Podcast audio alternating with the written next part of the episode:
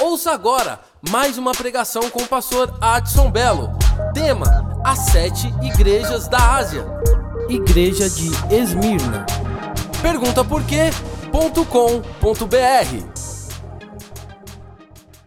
Então hoje nós vamos falar sobre a igreja de Esmirna, por favor. Capítulo 2, verso de número 8 a 11. Cadê o daí? 8 a 11. Apocalipse capítulo 2, verso 8 a 11. E ao anjo da igreja que está em Esmirna, escreve: Isso diz o primeiro e o último, o que foi morto e reviveu. O que foi morto e reviveu. Eu sei as tuas obras, tribulação, pobreza, mas tu és rico. É blasfêmia dos que se dizem judeus e não são. Vai apertar. Vou ler de novo. É blasfêmia daqueles que se dizem judeus e não são. São da sinagoga de Satanás. São da sinagoga de Satanás.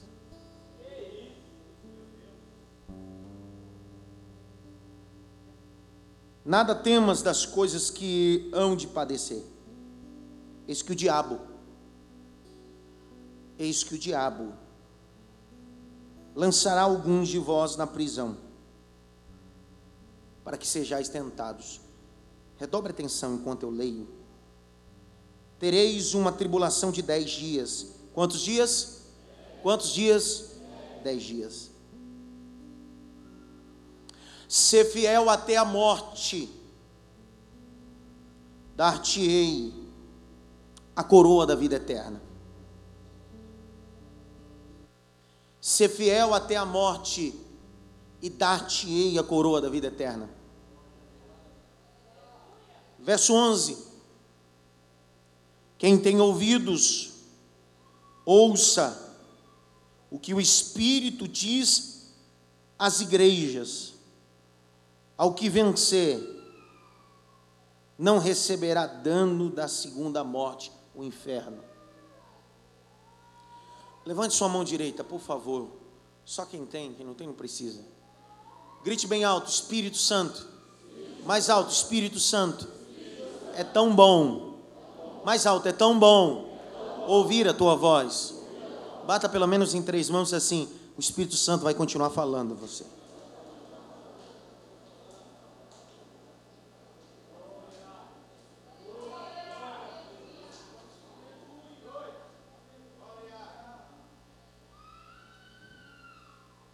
Preste atenção, redobre atenção, por favor.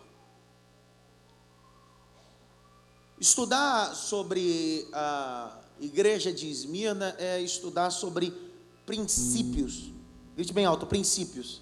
Mais alto, princípios. Às vezes nós temos uma grande dificuldade de guardar princípios. Na verdade, nós atropelamos princípios. E Deus é amante daqueles que guardam princípios. Princípios como honrar pai e mãe, princípios como buscar a Deus. Fala de pessoas que ordenam ou criam ou enxertam princípios em sua vida. Quando você vê a história de Saul, você vê um homem que tinha tudo para ter sucesso, tinha tudo para ter sucesso, mas infelizmente por não guardar princípios, se submeteu à ruína. Quando aconteceu isso? Quando Deus, através de Samuel, que é um profeta, um sacerdote, um juiz, dá a ele uma ordem dizendo: vai e mata tudo, sacrifica tudo. Mas ele não consegue, porque ele tem dificuldade de guardar princípios, ele tem dificuldade de guardar princípios.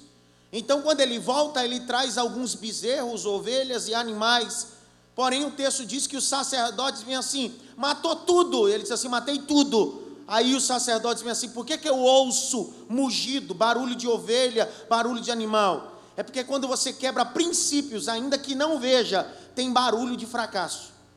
Então, quando você quebra princípios, o fracasso faz barulho.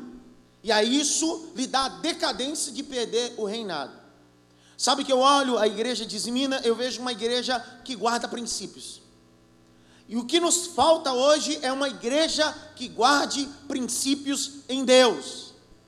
Guardar princípios de Deus é não negociar os seus princípios, não mercadear os seus princípios. O apóstolo Paulo vai dizer assim: que as más conversações corrompem os seus princípios. Princípios foram feitos para estar estabelecidos e não perder. Por exemplo, quem aqui foi criado em um princípio em sua casa que dar a benção ao pai, à mãe ou aos avós? Quem foi criado nisso? Continua dando a benção? São princípios.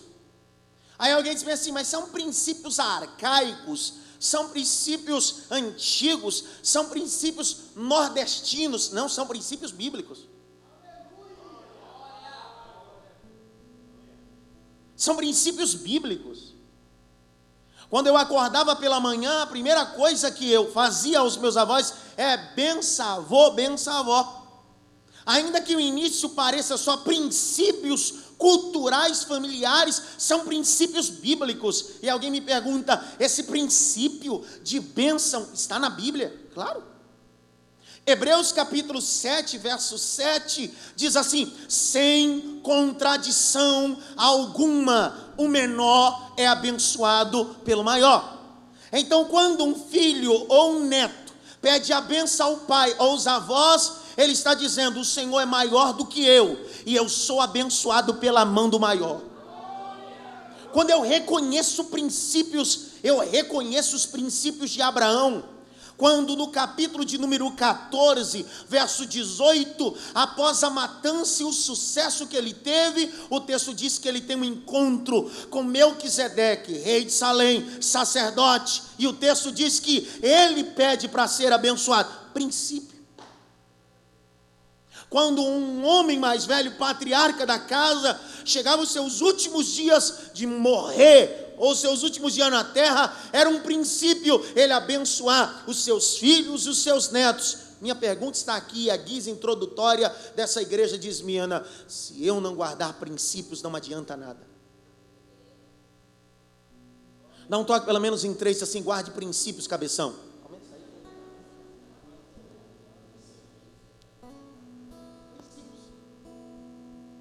Que princípios são esses? Lembra casamento? No início? Qual era o princípio do casamento?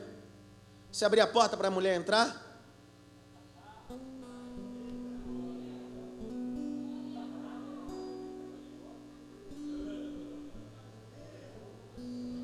Vontade de falar uma coisa. Quando me procuram no gabinete pastoral dizendo assim, pastor, o meu marido, a minha esposa, não sei o que lá, está piorando, eu, preciso, eu não aguento mais, eu quero me separar. Eu pergunto, qual foi o princípio? Não, ele era assim, então você casou com ele assim. O problema é alguns que começam com um princípio muito bem e vai se fragmentando ao longo do tempo. Ninguém entende nada aqui mesmo. Lembra do princípio? O princípio motiva. E quando eu falo da igreja de Irmina, eu falo de uma igreja que tem princípios. Que princípios são esses? Os princípios levam não negociar a graça que ela conheceu em Deus com dinheiro. Alguém vai dizer por quê?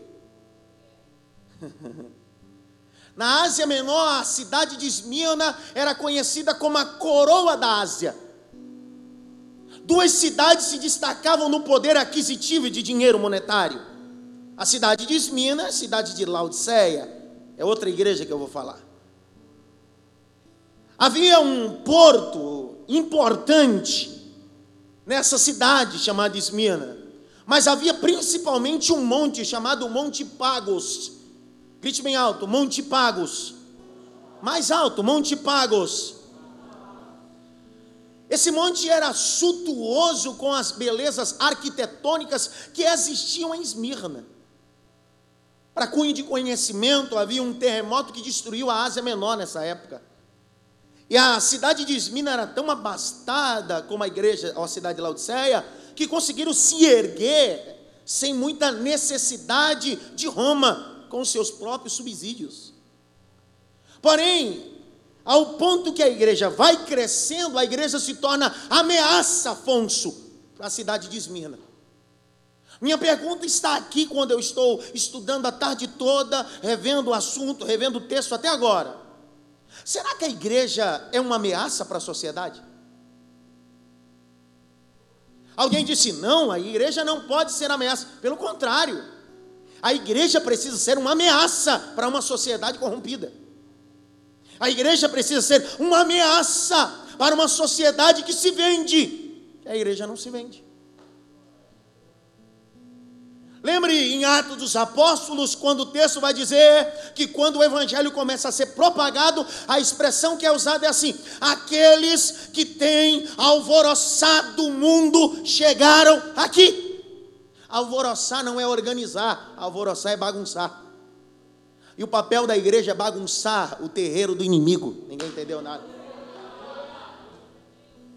Mas nós vivemos um evangelho muito ecumênico. O ecumenismo tem tomado posse dos altares e da igreja, aonde nós achamos que todos seguimos a mesma fé. Todos somos iguais.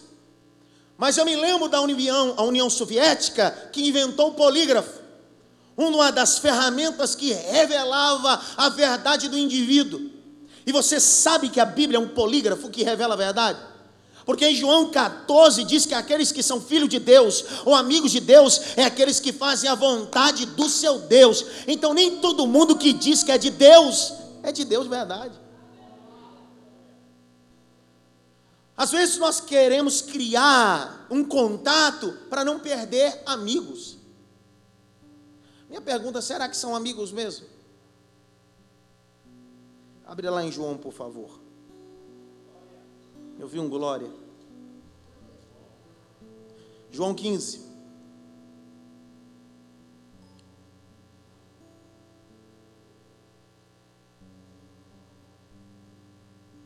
O problema é que a gente só lê o verso 15, a gente esquece de ler o verso 14.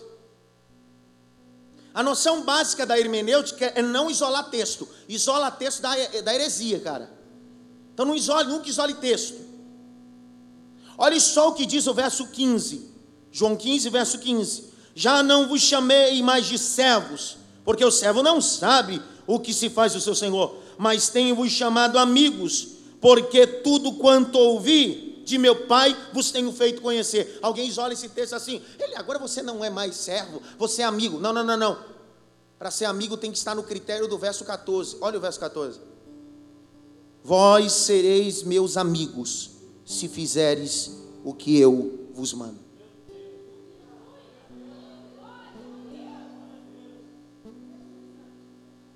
Alguns transitarão dentro da igreja e serão eternamente servos, mas outros obedecerão a palavra.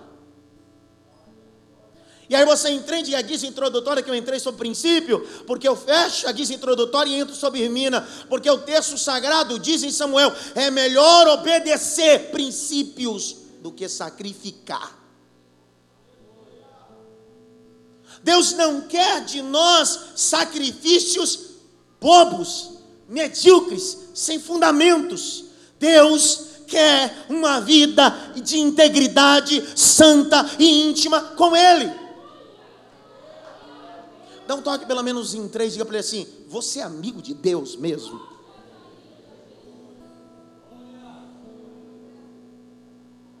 E eu termino. A igreja começa a fazer a diferença nessa cidade a coroa da Ásia Menor. Mas o contexto vai trazer um raio-x da igreja de Esmirna. Primeiro, a igreja, redobre atenção, a igreja de Esmirna é conhecida como a igreja pobre em uma cidade rica. Uma igreja pobre em uma cidade rica. Que loucura, né? Outro dia eu vi alguém, eu vou falar, não tem jeito. Alguém dizer assim, pastor, o senhor precisa abrir mais igrejas como essa. Eu disse, eu sei, eu preciso abrir. Mas o senhor precisa abrir as igrejas nos lugares estratégicos. Eu disse: quais são os lugares estratégicos? O senhor precisa, pastor, eu trabalho com isso. O senhor precisa mapear, saber quais são as medidas principais, aonde está colocado as pessoas que têm dinheiro, o comércio. Porque a igreja precisa ser vista, a igreja precisa ser propagada e garimpar pessoas que têm.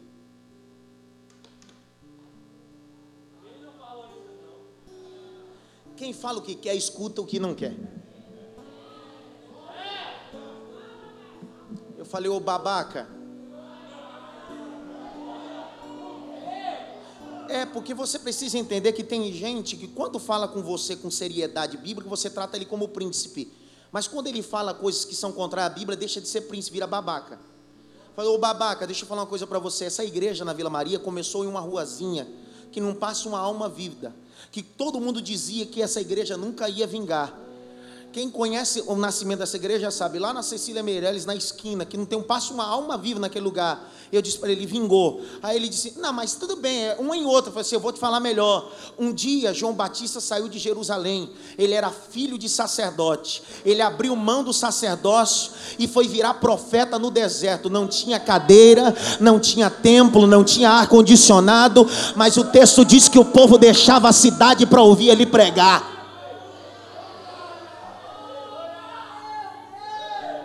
A fundadora da quadrangular, a Aimee McFence, um dia ela, na avenida principal, ela coloca uma cadeira, um caixote, não me lembro direito, e ela na avenida principal começa a cenar com a mão, e de repente os carros vão parando, parando, parando, parando, parando, parando, as pessoas vão saindo, e ela cena, cena, de repente quando aglomerou um monte de gente, ela sai correndo e o povo correndo atrás dela, ela entra dentro de um galpão, é uma tenda, meia feita de plástico, ela sobe no púlpito, começa a pregar, e todas aquelas pessoas se convertem ao nome do nosso Senhor e Salvador Jesus Cristo. Quando William Seymour, Charles Parham, lá na rua Azusa, nos Estados Unidos. Lá não tinha ar-condicionado, lá não tinha beleza, mas tinha poder, tinha unção, tinha virtude. As nossas igrejas atuais, e nada contra, nada contra, mas as nossas igrejas atuais se preocupam muito mais com a estética do que com o poder da palavra. Por isso que é um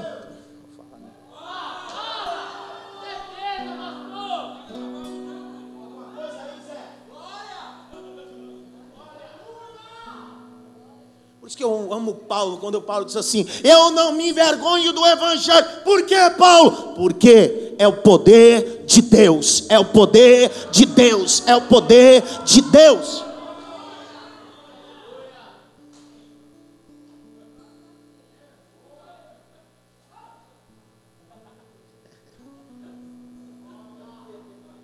Uma igreja que tem princípios, grite bem alto: uma igreja que tem e guarda princípios.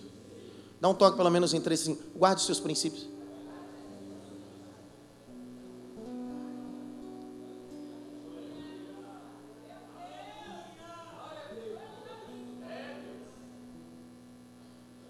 É uma igreja pobre em um território rico.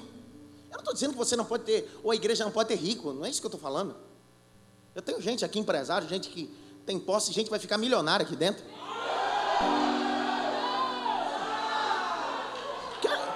Eu não acredito na teologia da miséria, não, cara. É Isaías 1 que diz: Se quiseres e ouvires, comereis o melhor dessa terra.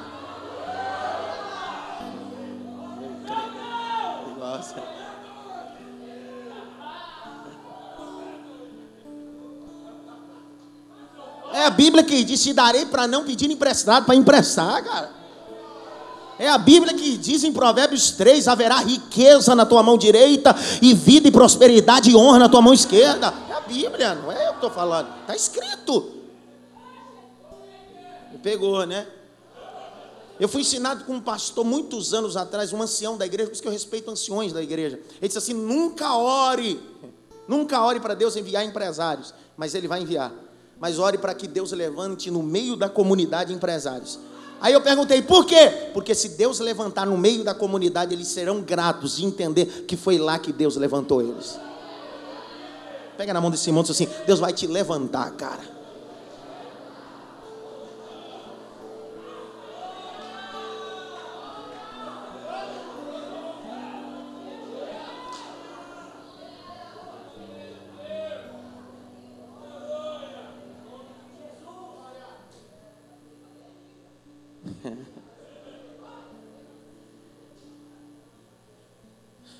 Eu me lembro, só abrindo um parênteses para contar isso aqui para você entender, que eu não, eu não acredito no evangelho da teologia da miséria, nem tampouco na teologia da prosperidade.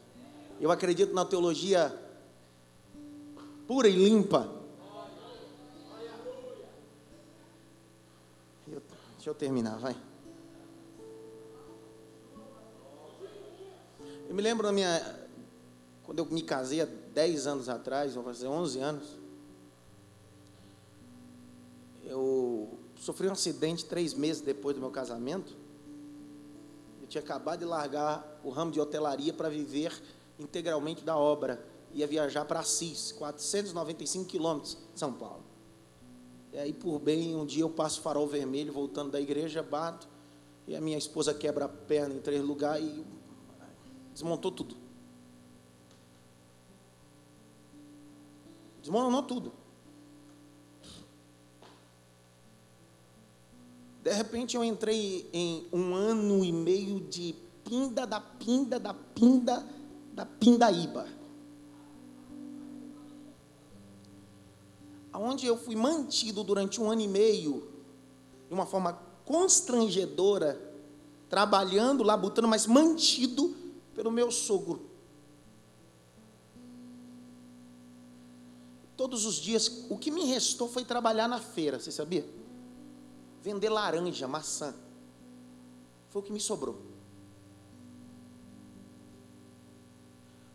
Então, enquanto eu labutava, ele me ajudava. E aí eu trabalhava na feira, ia para a desgraça do Ceasa,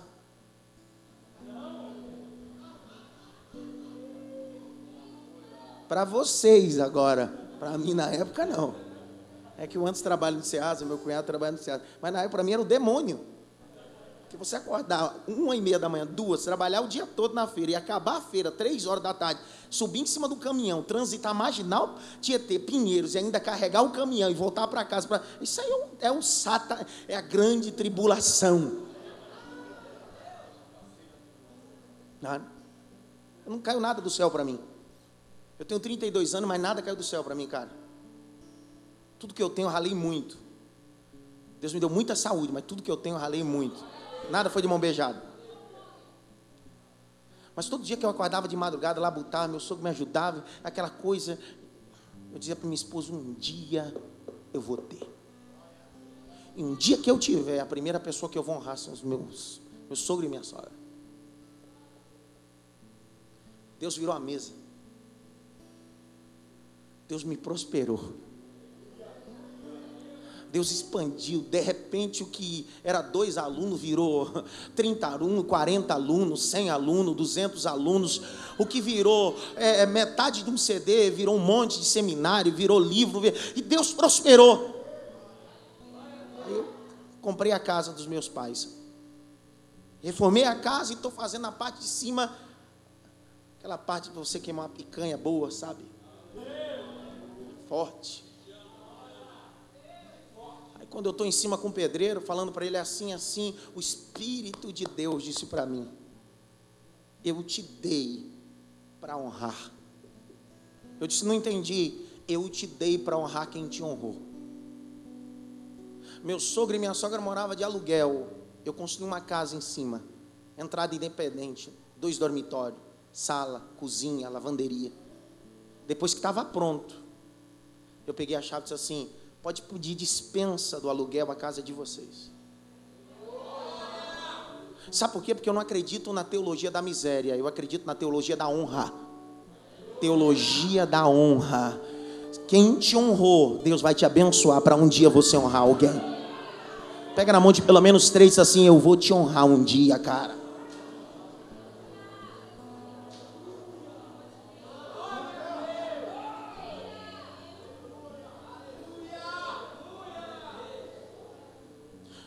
Eu entrei um dia na Hyundai peguei um carro e saí com cheiro de novo. Adilson, eu disse, cara, o Zé, que nasceu lá no engenho, o suco que tomava era garapa, o brinquedo que tinha era um pirocópio.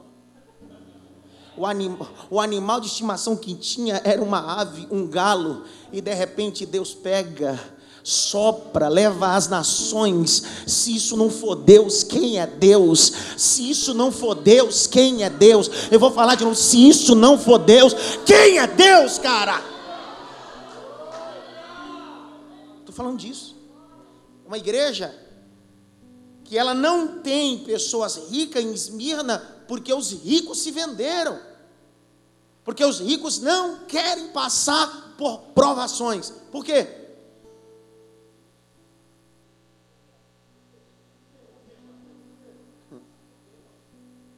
Porque é uma perseguição. E tem gente que não gosta do evangelho da perseguição, só gosta do evangelho do aplauso.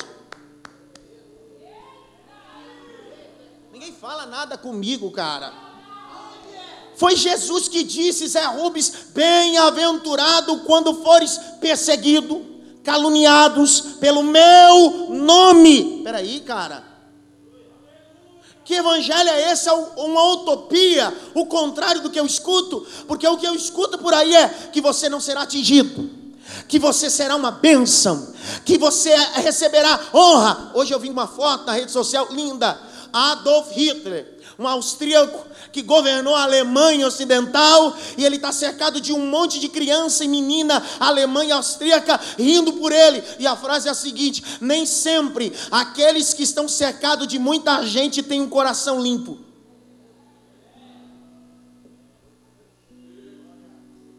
Cuidado por receber aplauso, você pode ajuntar muita gente, mas gente que não te aplaude de verdade, só quer o que você é, tem ou de verdade termino para ir embora, vai. Havia um monte chamado Pagos. Os cristãos, ótimo, começaram a ser trucidados em Esmirna. Só em um dia, 1.200 cristãos foram precipitados desse monte, jogados. Alguns dias depois, mais 800 cristãos foram precipitados. A perseguição se alastra. A perseguição cresce a um bispo em Esmirna. O nome dele? Policarpo. Quem é Policarpo? Aos 86 anos, ele é discípulo de João. É João que ganha ele para Jesus, e ele é o atual pastor de Esmirna. E a história vai relatar que esse homem, aos 86 anos, é preso por Roma, para que ele pudesse negar ao Cristo e proclamar César Deus. Mas ele, aos 86 anos, diz bem assim: Eu nunca neguei esse Deus. Nos meus 86 anos, ele nunca me fez mal nenhum, ele só me fez o bem. Como é que eu posso negar esse Deus? Ele foi levado até uma arena. Leões foram colocados para que impulsionasse. Olhe para mim, redobre atenção, eu estou pregando impulsionasse ele para que ele pudesse negar. E ele não nega. Sabe o que faz? Pega um policarpo, amarra em uma madeira, coloca madeira e diz-me assim: se você não negar, nós vamos atear fogo em você, ó velho. Sabe o que Policarpo diz a 86 anos de idade? Pode acender. Porque essa fogueira vai durar alguns minutos ou algumas horas. Mas logo, logo eu estarei na eternidade com meu Deus. Mas vocês, vão viver uma fogueira eterna, a fogueira do inferno. Esse é pregador de verdade. As maiores pregações não foram feitas em púlpitos e em grandes plateias. As maiores mensagens foram feitas no Gólgota, foram feitas no Getsemane, foram feitas quando Estevão estava pregando, sendo apedrejado. Mas Deus abre o céu e diz: Eu estou olhando para você, pregador. Grite bem alto, eu estou. Mais alto, eu estou no centro da vontade de Deus. Pega na mão de pelo menos três e para assim, Deus está te levando. Eu vi uma aleluia ali também, se for muito.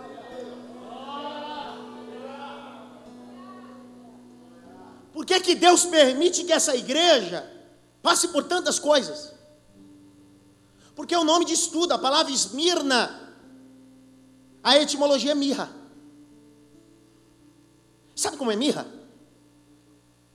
Mirra é um arbusto, uma erva comum. Mas para que você possa extrair dela um verdadeiro perfume, é só triturando. Sabe como é mirra, Rafael? É assim, ó, Pamela, quanto mais você pisa, quanto mais você pisa, mais sobe cheiro. Quanto mais é apertado, mais é trucidado, mais ela cheira. Pastor, o que o senhor quer dizer? Eu não estou querendo, eu estou falando, estou falando. Pode perseguir, pode atacar pedra em você, pode querer fechar a porta para você, pode até querer puxar o tapete para você, mas quanto mais fazem, mais você exala o bom cheiro, o bom perfume de Jesus Cristo.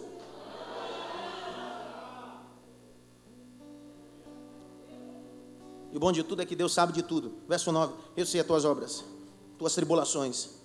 És pobre, mas é rico. Que loucura, como é que é pobre e é rico ao mesmo tempo? Explica para mim, que eu não sei.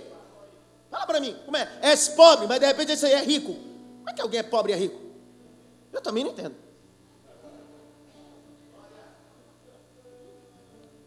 Tudo depende no contexto o que é riqueza para você. Muito. Vou revelar agora. Você já viu gente rico? Zé Rubens trabalha na, na TAM, então todo dia ele vê um, um ricaço. Você sabe o que é rico? Rico é assim. Rico é o cara que diz assim: Eu vou construir um prédio em três meses e constrói. Rico é alguém que, onde quer o que quer, ele compra. Não alguém que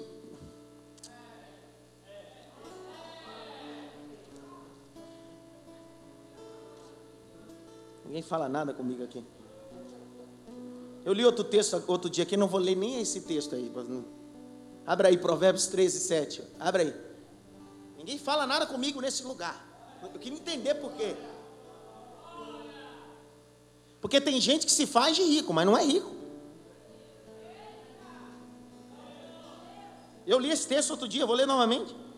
Pastor, mas o senhor já leu, mas você não aprendeu, eu vou ler de novo. 13, 7. A quem se faça de rico e não tendo coisa nenhuma. A quem se faça de pobre e tendo uma grande riqueza.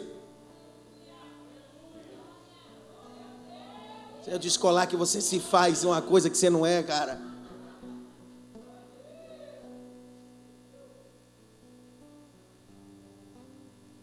Provérbios 3, verso 16.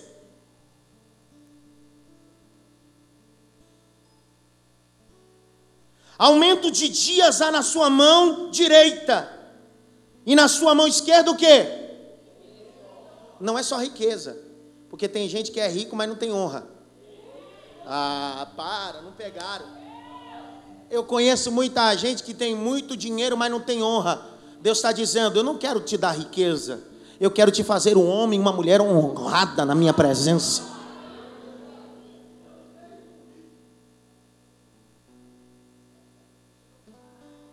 Eu sei as tuas obras, tuas tribulações, és pobres, mas também és. É uma frase de um pai das igrejas do primeiro século e reproduzido por um papa. E aí deram esse título a esse papa dessa frase, mas essa frase não é do papa não, tá? Essa frase que eu vou falar é de um dos pais da igreja.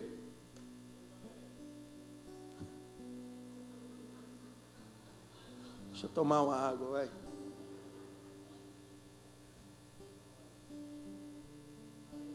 Quando eu leio isso aqui, pastor Claudemir me confronta. Porque ele diz: Tu é pobre, mas é rica. O que, que ele está falando, Marcelo? Ele está dizendo: vocês são pobres economicamente, mas são ricos espiritualmente. Frase de um dos pais da igreja. Presta atenção. Qual o grande problema da igreja atual para a igreja primitiva, André? A igreja atual, se ela quiser, ela compra templos, compra terrenos, compra van, compra prédio, compra ônibus, compra canal de televisão, compra o que ela quiser, compra fazenda, compra boi, compra casa em Campos do Jordão, compra, compra, a igreja atual compra o que ela quiser, porque a igreja atual tem. E eu estou me incluindo nessa, tá? Nós somos isso. A igreja atual tem. Sabe qual é a diferença da igreja atual para a igreja primitiva? A igreja primitiva não tinha. Não tinha. Não tinha nem lugar para cultuar. Não tinha nem templo. Tanto que era cultuado todo mundo na sua casa, cada um na sua casa, ou se reunia numa única casa com o símbolo de um peixe vazado, simbolizando aquela casa tem culto. Não tinha dinheiro. Não tinha tão dinheiro que o que eles tinham, o pouco que eles tinham, eles dividiam entre eles, porque tinha tão pouco. Mas o que aquela igreja tinha, o que essa não tem, é que essa tem dinheiro para comprar cadeira de roda. Essa tem dinheiro para comprar aparelho de audição para alguém. Essa tem dinheiro para um monte de coisa. Mas a antiga não tinha dinheiro para comprar cadeira de roda, mas tinha autoridade para dizer para o aleijado: levanta e anda. Essa igreja antiga não tinha dinheiro para comprar aparelho para criança de audição, mas tinha autoridade para dizer: abre os teus tímpanos, escuta, seja curado.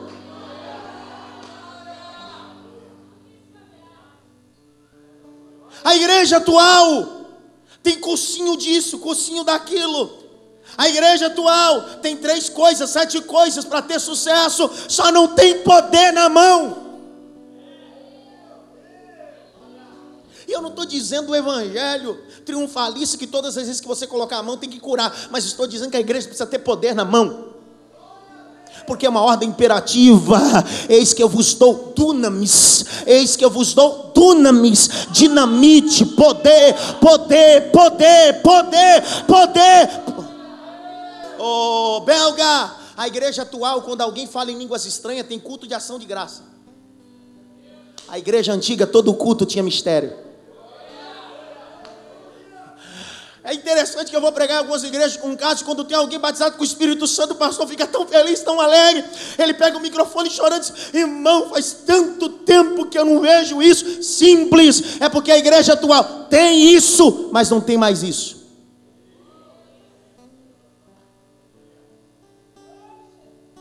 A igreja atual não ora, a igreja atual não jejua, a igreja atual não depende da graça, a igreja atual só depende de contato, só depende de dinheiro. Isso não é igreja. Pastor, o senhor quer dizer que não pode? A igreja não pode comprar, a igreja não pode. Eu estou dizendo isso, eu estou dizendo que você pode comprar, mas que eu não posso perder a essência, princípio. Eu continuo tendo autoridade, eu preciso ter autoridade, eu preciso ter autoridade. Coloque a mão pelo menos em três ombros, diga para ele assim: receba a autoridade de Deus, cara.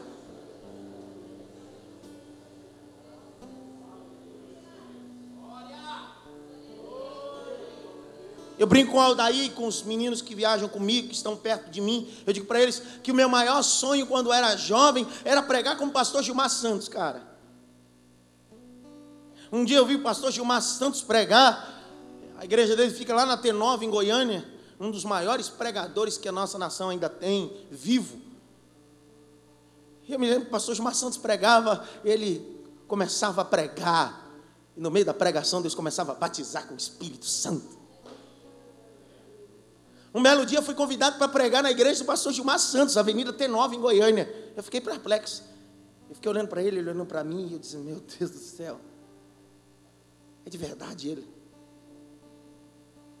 E eu quis entender qual era o segredo que ele tinha, ou ele tem até hoje, de ter tanto contato com o trono. Não era pregação. Uma cruzada, na época, para estava estourado. Para foi ministrar numa cruzada e eu pela manhã na igreja dele, uma manhã missionária. E na segunda pela manhã eu tinha que voltar para São Paulo. E aquela corrida de cruzada e etc. Pregando lá com ele. Pelo domingo de manhã, a meio-dia, eu fui à igreja para me despedir dele. Mas o meu voo era meio-dia. E eu cheguei lá às nove da manhã para tomar um café. E quando eu chego às nove da manhã lá para tomar o café, ele estava dentro da igreja trancado. E a secretária dele disse assim: Pastor, ele foi tirar um devocional e já sai. Era nove. Dez. Dez e meia. Dez e quarenta e cinco.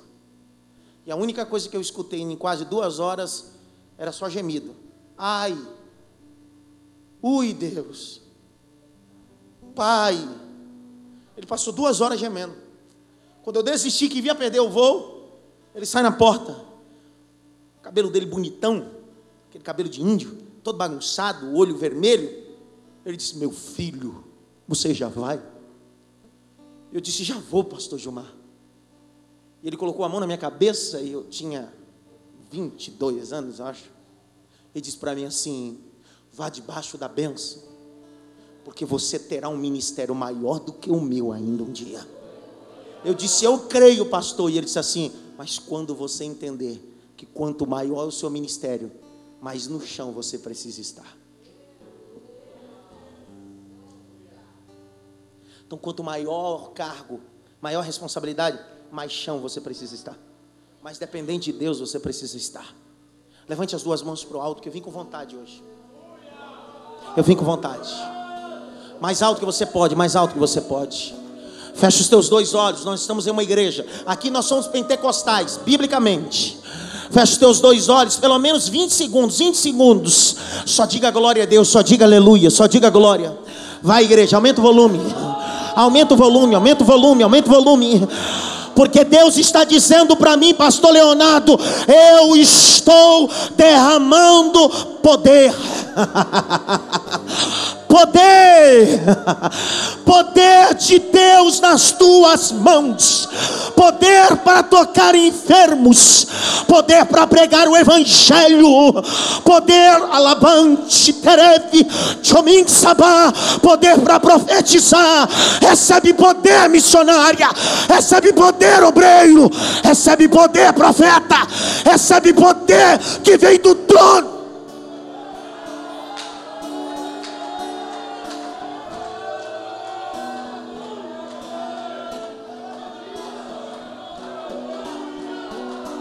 Abarachanto reminagas. Há quanto tempo você não fala em línguas? Há quanto tempo você não fala em línguas? Há quanto tempo está ficando raro? Isso é poder de Deus. Isso é... seja renovado no culto de doutrina. Seja renovado no culto da palavra. Não é no culto do movimento, é no culto da palavra.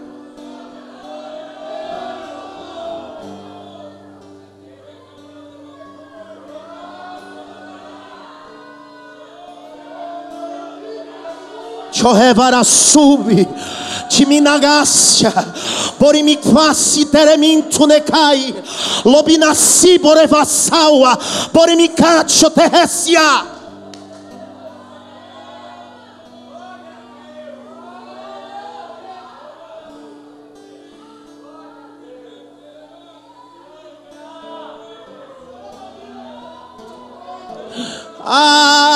Deus está no lugar. Deus está no lugar. A igreja atual tem dinheiro para comprar o que quer, mas a igreja primitiva não tinha ouro, não tinha prata. Atos capítulo 3, um coxo está em frente à porta formosa, na escadaria. O que ele queria não era muito, era só esmola. Mas dois apóstolos, eu vou falar, eu vou. Os dois apóstolos da igreja primitiva não tinha helicóptero, não tinha segurança, não tinha carro blindado, não tinha nem dinheiro, mas olhou para o coxo e disse bem assim: levanta, anda, levanta anda, anda.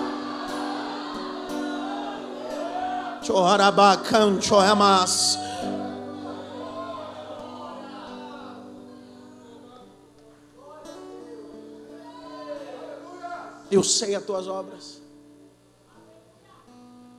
e a pobreza. Mas tu é rico, cara. É rico. Como assim? É porque o rico, quando passa um aperto, ele corre para o gerente.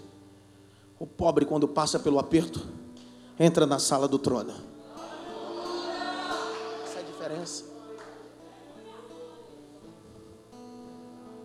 Eu preciso entender isso. Verso 9. E a blasfêmia dos que dizem judeus e não são. É aqui. É aqui. Eu quero aqui. Aqui que eu quero. Os que dizem ser judeus e não Cara, tu nasce no Nordeste com a cabeça chata igual a mim, tu diz que é judeu, cara.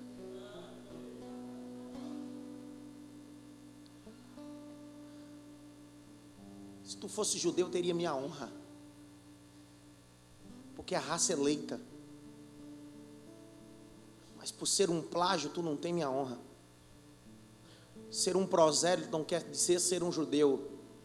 Proselitismo é só seguidor dos assuntos e do rito. Não se tornou um, foi enxertado. Qual era o problema da igreja de Esmirna? Ou da cidade? E blasfemas com o que dizem ser judeu e não são. O problema nosso é que hoje a igreja deixou de ser igreja, virou sinagoga. Tem hora que eu entro nas igrejas, eu me sinto dentro de uma sinagoga. E detalhe, se um judeu de verdade entrar em algumas igrejas que são sinagogas, imitações de sinagoga, ele derruba tudo, ele sai chutando tudo.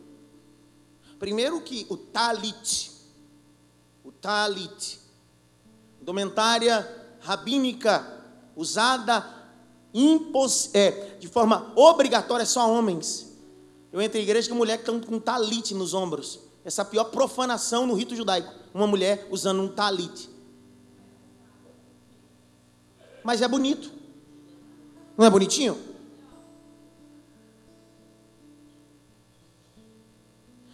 Eu vou em alguns lugares que eh, o camarada está tocando berrante dentro da igreja.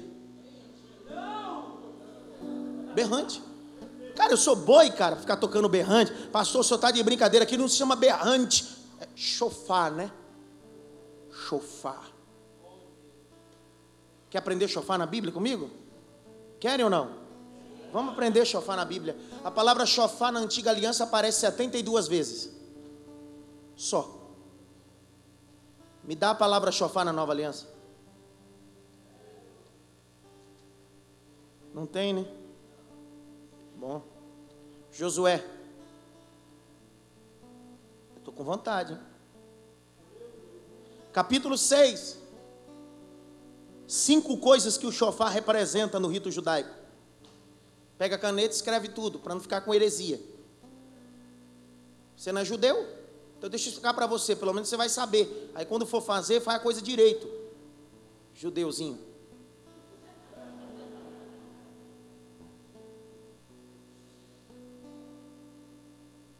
capítulo 6, verso 4. E sete sacerdotes levarão sete buzinas de carneiro diante da arca. Então o chofé era feito de chifre de carneiro. Buzinas. Eles tocam a buzina. Escreve aí para mim, por favor. Primeira finalidade da, do chofar: sinalizar. Primeira finalidade do chofar, nós estamos num culto de ensinamento. Então a primeira finalidade do chofar é sinalizar. Passou onde está escrito isso? Só anota aí em casa você lê. Juízes 3, 27. Vai escrevendo. Primeira finalidade do, do chofar é sinalizar. Juízes 3, 27.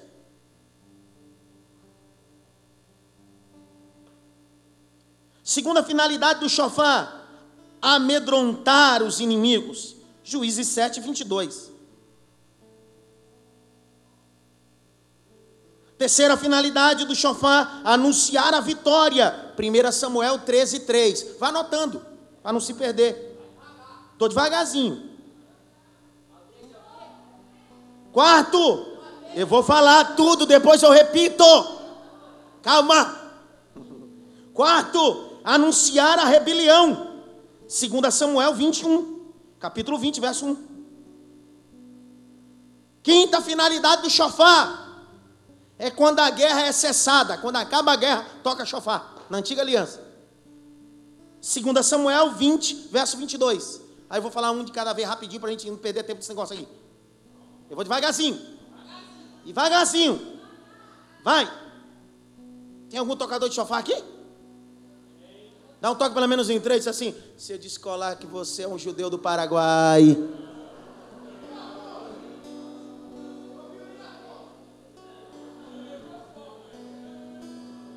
Primeira finalidade do chofar é sinalizar. Juízes 3, 27. Segunda finalidade do chofar é amedrontar os inimigos. Quando a guerra era vencida, às vezes com o toque de um pã. Juízes 7, 22. Abre essa porta para mim aí, por favor. Tem duas pessoas lá querendo ouvir a mensagem do Calvário. Abre essa porta aí. Eu estou aqui e estou vendo, o diácono viu.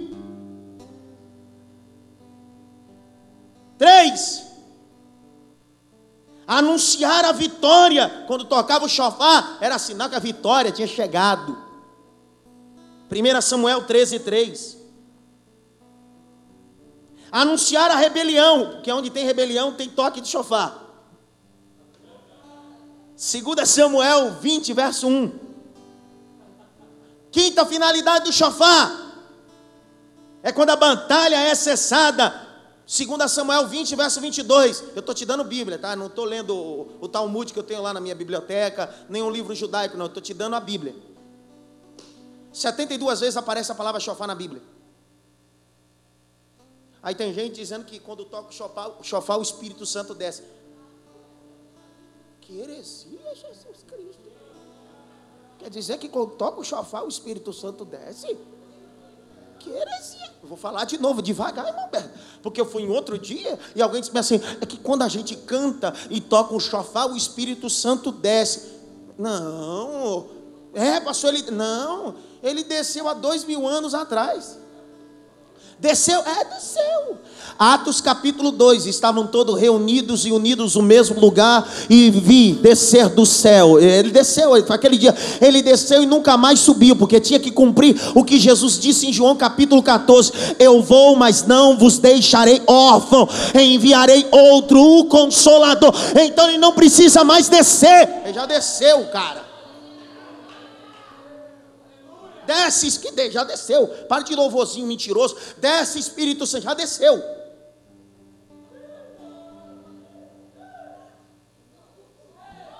De, de, que desce, que já desceu, cara. Aí é diferente. Espírito Santo entra. Porque descer já desceu. Ninguém fala nada comigo, cara.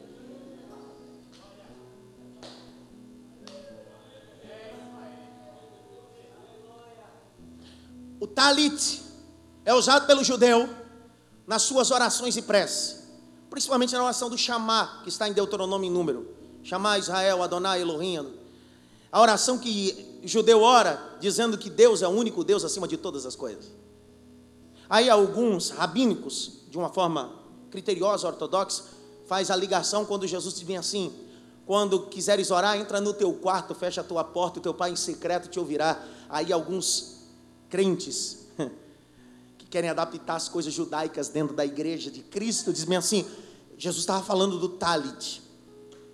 Porque quando você vai fazer sua prece, você coloca o talit na cabeça e fecha. Jesus está falando quando você for orar, ore com talit.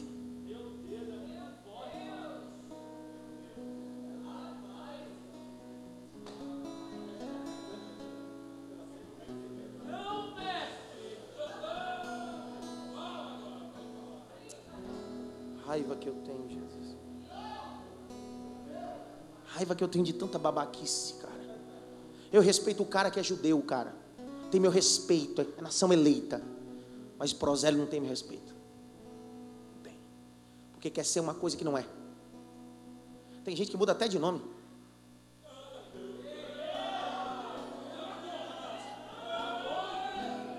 E detalhe, hein? Eu falo de causa ganha. Está aqui. Fausto não está aqui. O que mudou de nome a gente prega na igreja dele há muito tempo, desde a época que ele nasceu na Bahia e chamava outro nome. Daqui a pouquinho ele aparece aí com o nome judeu. Irmão, não toque pelo menos em três assim. Você é um brincalhão mesmo, né, cara? Olha o que diz em Apocalipse 2. Irmão, qualquer dúvida você levanta a mão, me pergunte. Mas vem com força. Capítulo 2. Os que dizem ser judeu, mas não. Cara, tu não é. Tu é cristão. Crente. Crente. Tu é crente, cara. Tu é crente. Crente. Tu é crente.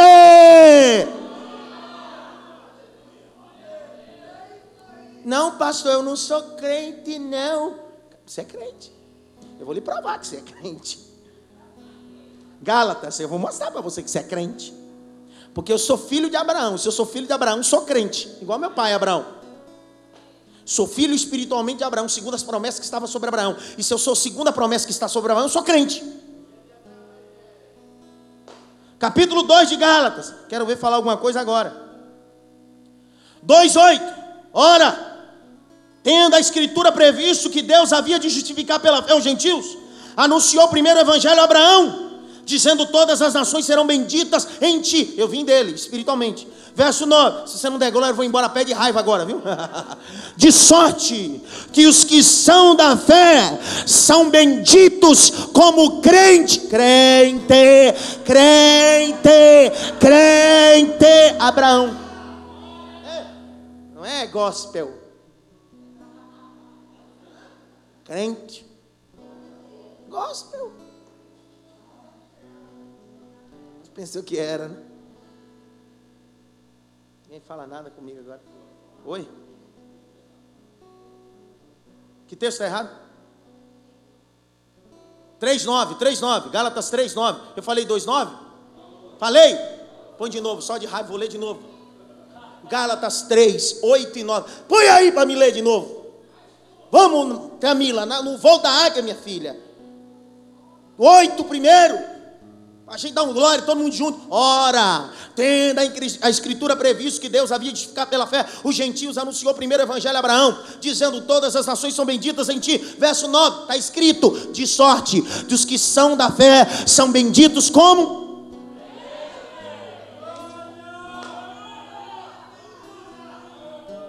Não toque pelo menos em texto assim, tu é crente, cara.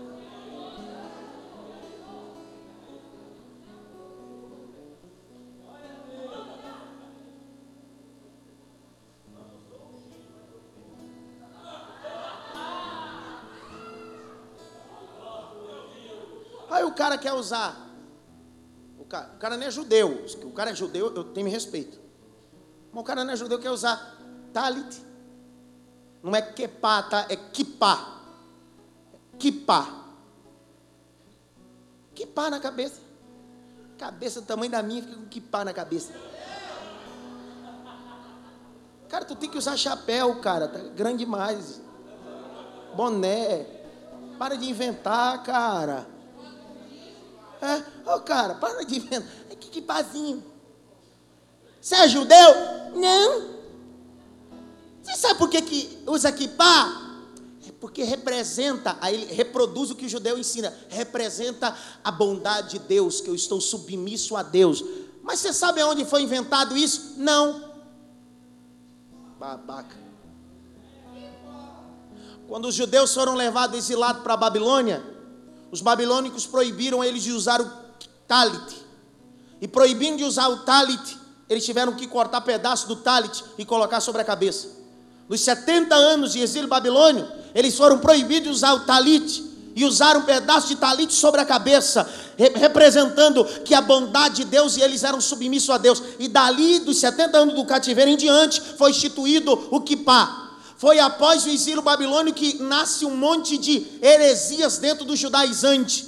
Existe dentro da religião judaizante a cabala. E uma das seguidoras do cabalismo se chama a Madonna. O que é o cabalismo? É uma religião que saiu dentro do judaizante, que acredita que tudo está ligado por números. Por isso que tem um monte de igreja, um monte de pastor, que tudo para ele é número. Número tal, quatro tal, verso tal, não sei o que lá. Não, meu irmão. Pouco me importa o número, que vale é o nome de Jesus, o nome de Jesus, o nome de Jesus, o nome de Jesus. Pode inventar. Hein, judeu? Hein, judeu?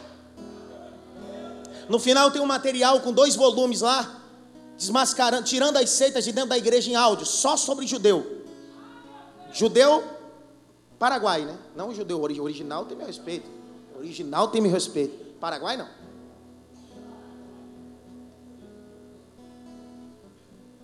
Ninguém fala nada. Ninguém fala nada comigo aqui agora. Ninguém fala nada. E sem, não, não vou falar isso aqui não, cara. Vai dar, vai, vai dar um tumulto isso aqui se eu falar. Tem carro que eu entro, carro de crente, que no painel do carro tem um mesuzá.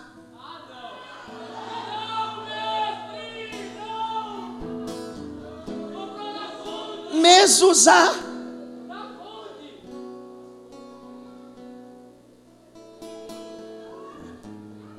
Eu vou falar o que é mesuzá.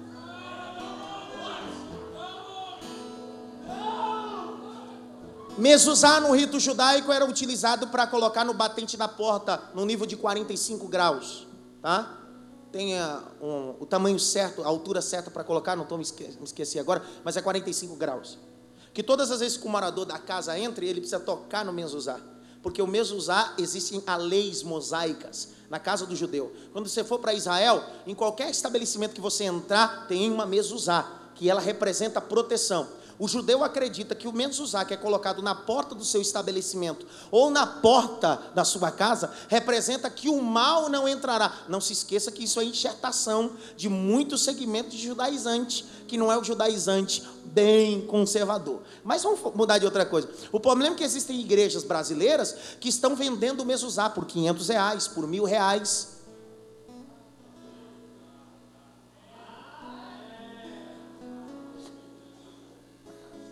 Abre aí para mim provar para você.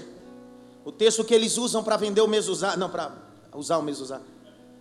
Deuteronômio, capítulo 6. Ninguém fala nada comigo aqui agora. Fala comigo, pelo amor de Deus.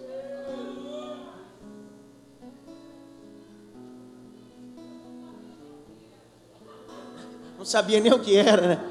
Achou que era um enfeite que estava lá na porta. Capítulo 6, verso de número 8.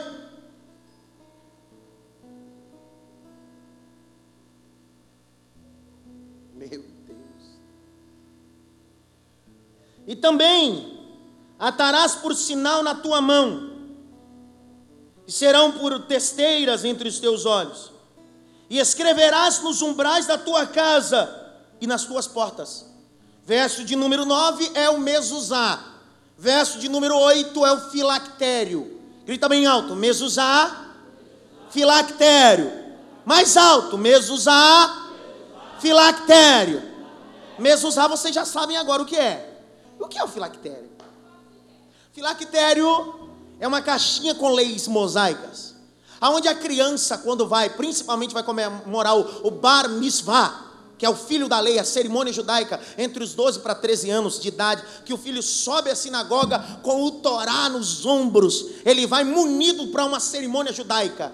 E aí ele tem em sua testa, segundo o Talmud, amarrado no centro da sua cabeça, na nuca, mas no centro da sua testa uma caixinha.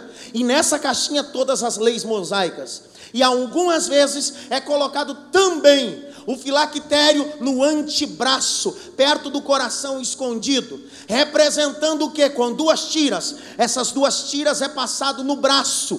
E essa tira passada no braço, a primeira, passa-se sete vezes no braço, representando que a lei do Senhor não pode estar só um dia na semana, precisa estar os sete dias da semana. E uma tira que sobra é passado no dedo central três vezes, representando que a lei precisa estar no corpo, alma e espírito. A história é bonita, para judeu serve, mas para nós cristãos, eu não preciso usar filactério nem mesuzar. Jesus escondeu a sua palavra no meu coração para que eu não pecasse contra ele.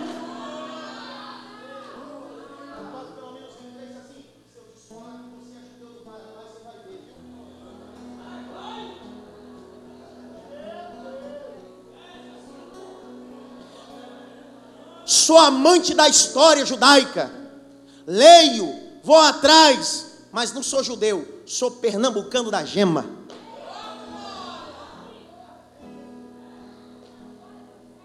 E cristão, né, claro. É a tampa. Judeu. Ninguém fala nada comigo agora, né, cara?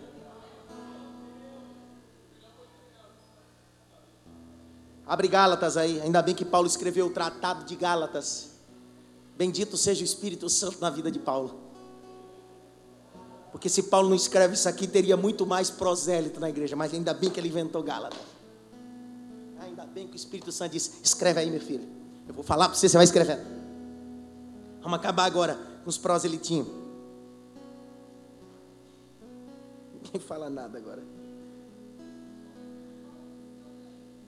Quantas vezes você leu é, Gálatas 1, verso de número, é, principalmente o 8, que diz que se alguém anunciar outro evangelho, seja anátema. Quantas vezes você leu isso aqui? Se aplicou para tudo, menos para o segmento judaico. para aqueles, não para os judeus, volta a repetir, judeu nação eleita. Eu estou dizendo daqueles que se dizem judeus e não são. Problema da igreja de Esmirna. Gente que coloca rito e coisa dentro da igreja judaica e não sabe nem o que é. Capítulo 1, verso 6. Nós vamos ler do verso 6 até o verso 16. Devagarzinho. Tem que ser devagarzinho. Deixa eu ver aqui quem vai ler. Paulo, fica em pé ler esse negócio aí. Para de dormir. Abra a Bíblia, vai. Do capítulo 1, do verso 6 ao 16. Vai.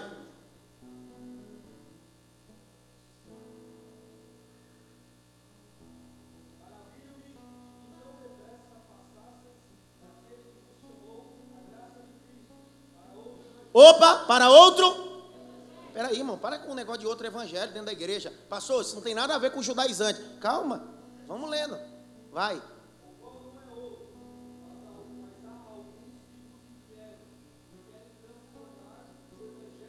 Opa, vai.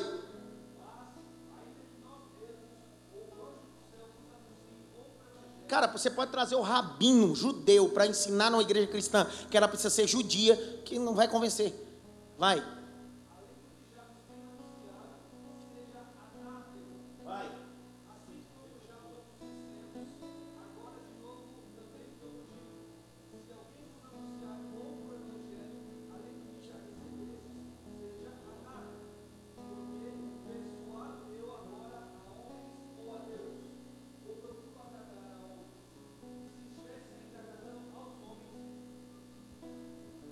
Não seria servo de Cristo, mas faço-vos saber, irmãos, que o evangelho que por mim foi anunciado não é segundo os homens, porque não o recebi, nem aprendi de homem algum. Meu Deus! Mas pela revelação de Jesus Cristo. Aí alguém diz, quer que tenha a ver sobre. Vai, continua.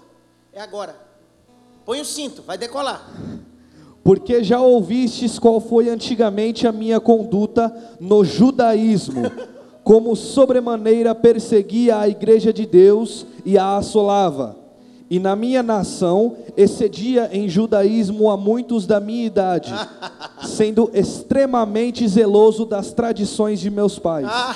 Mas, quando aprouve a Deus, que desde o ventre de minha mãe me separou e me chamou pela sua graça, revelar seu filho em mim, para que eu pregasse entre os gentios. E o que? Não consultei a carne, nem ao sangue. Meu Deus do céu!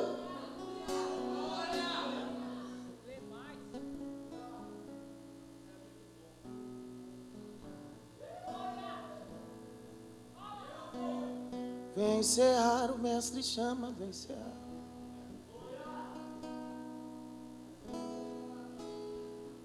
Quer continuar? É 10 horas já, cara. Vamos embora para casa que já deu. Porque eu tinha mais coisas sobre judaísmo para ensinar, tinha. Mas vamos para casa. Deixa eu só ler o capítulo 2 aqui rapidinho. Passa o microfone aí, o Felipe. Vai, Felipe, com força. Vai, Felipe! Gálatas 2:1, Felipe. Porque tem gente querendo enxertar em nós rito judaico mas a gente não é judeu, a gente é cristão. Depois, passados 14 anos, subi outra vez a Jerusalém com Barnabé, levando também comigo Tito. Hum.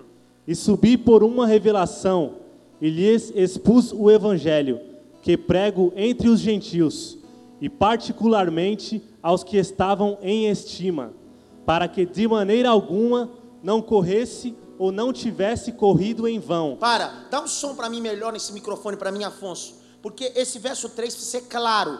Quem está ouvindo e lendo e quem está assistindo. Precisa ser claro esse negócio aí. Vai!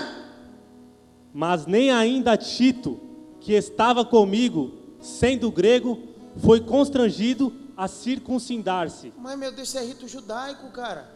Foi constrangido? Porque tem gente que nos constrange a fazer coisas que não estão na Bíblia. Ninguém fala nada, vai. Meu Deus. Vai. Vê o 4 agora. O 4 é o pior de todos. Meu Deus do céu. Vai. E isto por causa dos falsos irmãos. Falsos irmãos. Falsos irmãos.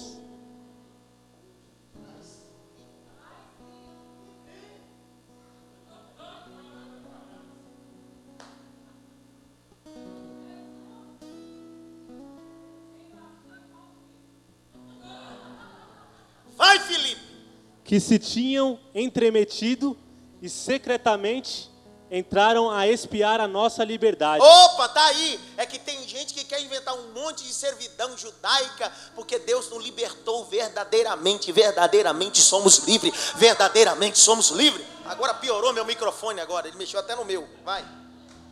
que temos em Cristo Jesus para nos porem em servidão, aos quais nem ainda por uma hora cedemos com sujeição, para que a verdade do Evangelho permanecesse entre vós. Verso 6. E quanto àqueles que pareciam ser alguma coisa, Opa! Porque tem gente que parece ser alguma coisa, mas não é. Vai.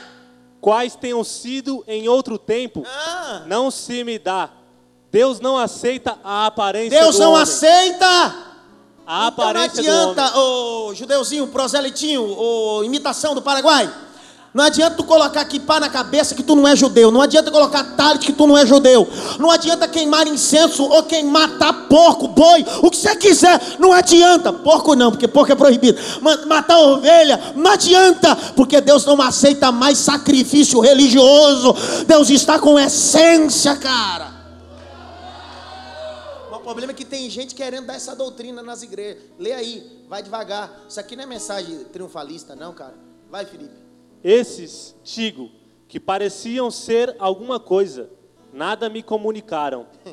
Antes, pelo contrário, quando viram que o evangelho da incircuncisão me estava confiado, como a Pedro o da circuncis- circuncisão. Verso 9, Pedrão, Pedrão, o problema todo é o Pedro. Porque Pedro, ele não sai do judaizante, ele fica judeu. 9. E conhecendo Tiago, Cefás e João, que eram considerados como as colunas, a graça que se me, via, se, se me havia dado, deram-nos as destras, em comunhão comigo e com Barnabé, para que nós fossemos aos gentios, e eles a circuncisão, 10. recomendando-nos somente que nos lembrássemos dos pobres, o que também procurei fazer com diligência. Olha o que o verso 11 o Pedrão vai fazer, porque o problema da igreja é os Pedros. E chegando Pedro a Antio- Antioquia, Antioquia, lhe resisti na cara,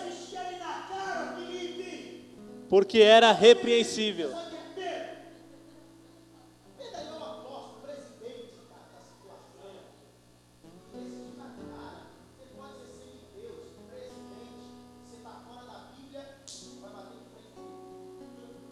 Vai.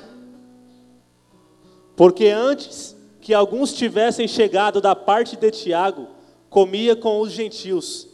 Mas, depois que chegaram, se foi retirando e se apartou deles, temendo os que eram da circuncisão. Para.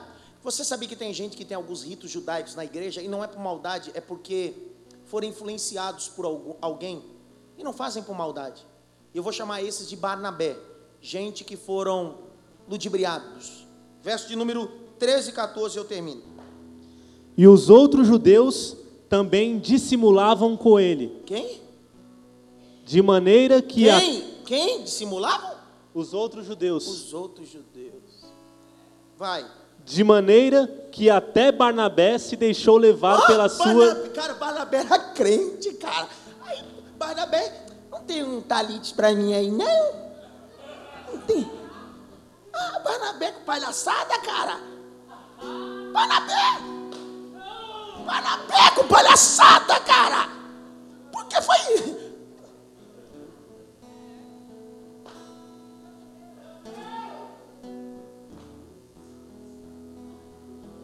Verso 14. Eu estou lendo a Bíblia, eu não estou falando nada, não, só estou lendo. Vai. Mas, quando vi que não andavam bem e direitamente conforme a verdade do Evangelho, Não do rito judaico, não do Torá, do Evangelho. Evangelho, Evangelho, Evangelho, Evangelho. Vai. disse a Pedro, na presença de todos: Se tu, sendo judeu, vive como os gentios e não como judeu, por que obrigas os gentios a viverem como judeus? Nós somos judeus.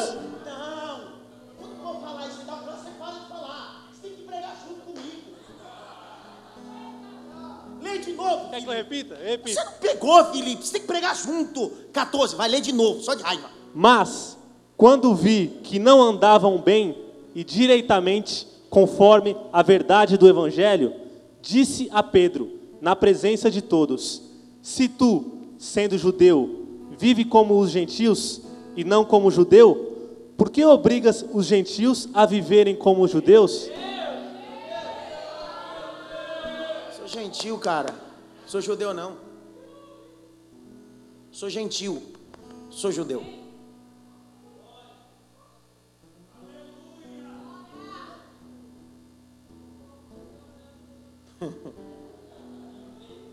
Eu, eu quero ler, eu vou ler isso aqui. Gálatas 2, 19 e 20. Por quê? Eu pela lei estou morto para a lei, para viver para Deus. Mas já estou. Mas já estou. Mas já estou. Pastor, o senhor está o quê? Eu estou lendo, mas já estou crucificado com Cristo e vivo não mais eu, mas Cristo vive em mim.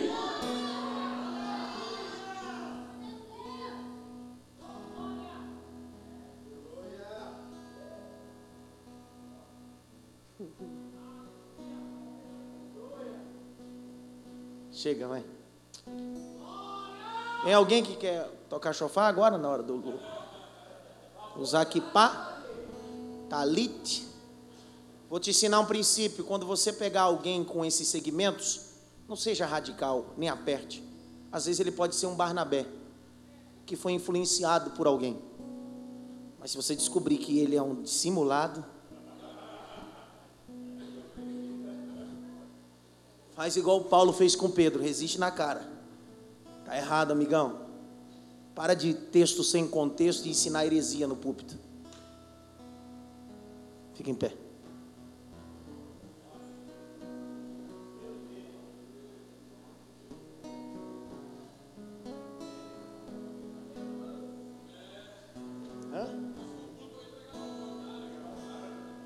Próximo culto você pode pegar suas indumentárias judaicas e pode deixar lá na secretaria. Queimar tudo isso. Cara, se um judeu vê uma mulher usando um talite, cara, ele convulsiona, cara. É a maior profanação no rito judaico é uma mulher usar um talite.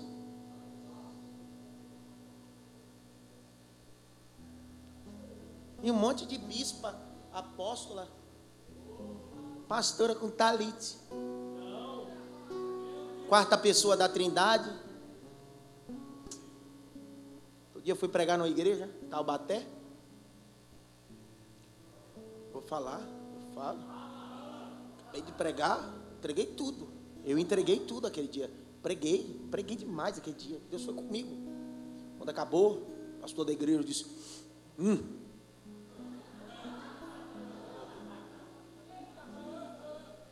O talit que fazia a decoração do púlpito. Esse aqui eu peguei em Israel, comprei lá em Jerusalém. Foi ungido lá. Ungido lá em Jerusalém. O talit já é importante no rito judaico, a gente tem que ser mais ungido ele ainda. Deus disse para mim: todas as vezes que você for orar agora, você põe esse talit na sua cabeça. Deus vai lhe ouvir. Aí eu fiquei pensando dentro de mim, cara, todos esses anos eu estou orando, Deus não está me ouvindo. Ele vai começar a me ouvir só agora, cara. Só por causa desse pano.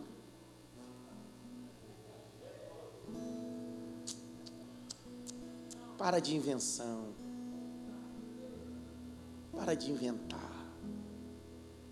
Não inventa. Judeuzinho. Música